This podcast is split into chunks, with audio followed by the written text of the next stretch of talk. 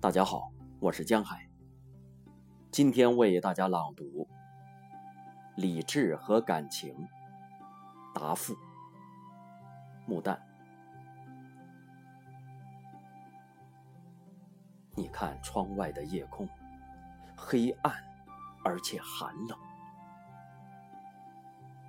那里高悬着星星，像孤零的眼睛。